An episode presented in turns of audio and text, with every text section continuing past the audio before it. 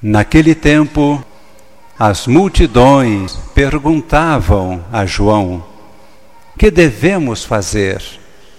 João respondia: Quem tiver duas túnicas, dê uma para quem não tem. E quem tiver comida, faça o mesmo. Foram também para o batismo cobradores de impostos e perguntaram a João: Mestre, que devemos fazer? João respondeu: Não cobreis mais do que foi estabelecido. Havia também soldados e eles perguntavam: E nós, que devemos fazer? João respondia: não tomeis a força, dinheiro de ninguém, nem façais falsas acusações. Ficai satisfeitos com o vosso salário. O povo estava na expectativa e todos perguntavam no seu íntimo se João, o Batista, não seria o Messias. Por isso, João declarou a todos: Eu vos batizo com água, mas virá aquele que é mais forte do que eu. Eu não sou digno de desamarrar a correia de suas sandálias. Ele vos batizará no Espírito Santo e no fogo. Ele virá com a pá em sua mão, vai limpar sua eira, recolher o trigo no celeiro, mas a palha ele a queimará no fogo que não se apaga. E ainda de muitos outros modos, João anunciava ao povo a boa nova. Por que será que a igreja, nesta liturgia de hoje, nos chama à alegria? Quando celebramos a liturgia, recordamos a história do povo de Deus que está sintetizada no mistério de Cristo e nós, hoje, continuamos essa história, estando nós em Cristo. Olhemos um instante a coroa do advento. Hoje já temos três velas acesas, no próximo domingo a quarta será acendida lembrando os quatro domingos de preparação, era a expectativa do Natal e no Antigo Testamento o povo esperava o Messias. Nossa Senhora foi aquela que, melhor do que qualquer outra pessoa, soube esperar o Salvador.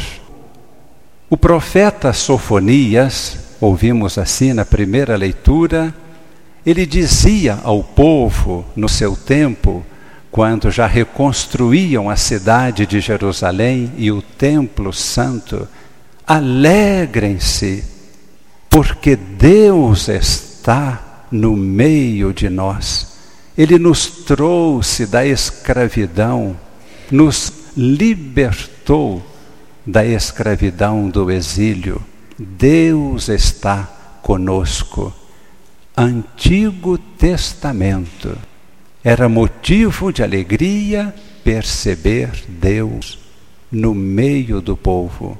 Aqui, neste ambão, proclama-se a palavra de Deus, proclama-se o Evangelho.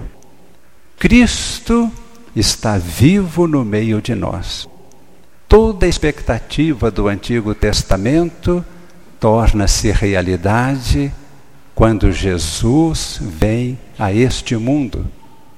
Ele é Deus. Na realidade humana, é homem também. É Deus no meio de nós. E este Jesus ressuscitou. E ele permanece conosco. Ele fala conosco. E no altar, completando esta sua presença pela palavra, ele nos oferece sua vida em seu corpo e sangue. Este é o motivo da nossa alegria. Jesus já está no meio de nós. Por isso nos alegramos. No decorrer do ano litúrgico, celebramos o Natal, recordando o nascimento de Cristo em Belém e tomamos consciência desta presença de Jesus aqui. É interessante que entre a primeira leitura e o Evangelho, São Paulo, escrevendo aos Filipenses, diz: Alegrai-vos no Senhor. E ele repete: Alegrai-vos. São Paulo vivia a alegria profunda. Foi preso, acorrentado, açoitado, passou por todo tipo de sofrimento e nisto ele se alegrava porque era pelo Evangelho que passava tudo aquilo. Então ele dizia à sua comunidade: alegrem-se, mesmo no sofrimento e principalmente no sofrimento por causa do Evangelho. Ele vivia segundo o Espírito.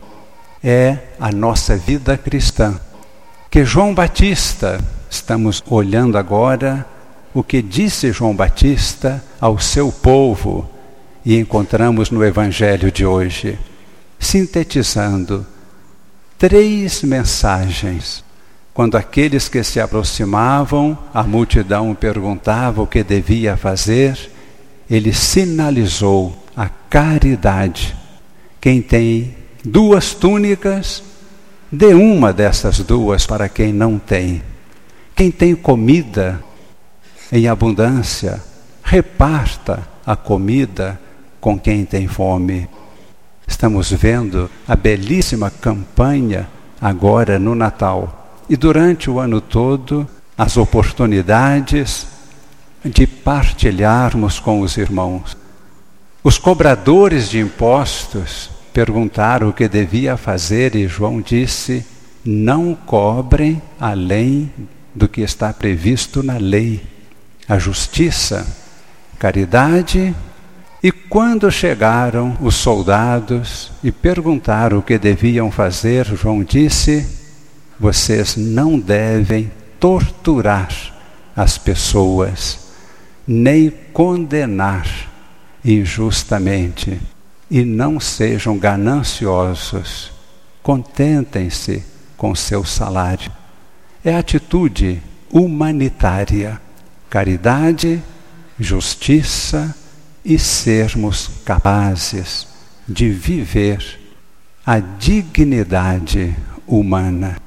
Quero terminar com aquilo que é mais importante no Evangelho de hoje, quando João Batista diz: eles pensavam que João Batista fosse o grande Messias que Deus tinha mandado aqui na terra. E João disse: Eu não sou o Messias. Virá depois de mim um outro que é muito maior do que eu, eu nem sequer sou digno de desatar a sua sandália. Esta frase, no seu significado simbólico, nem sou digno de ser seu escravo. E acrescenta: Ele vos batizará com o Espírito Santo e o fogo.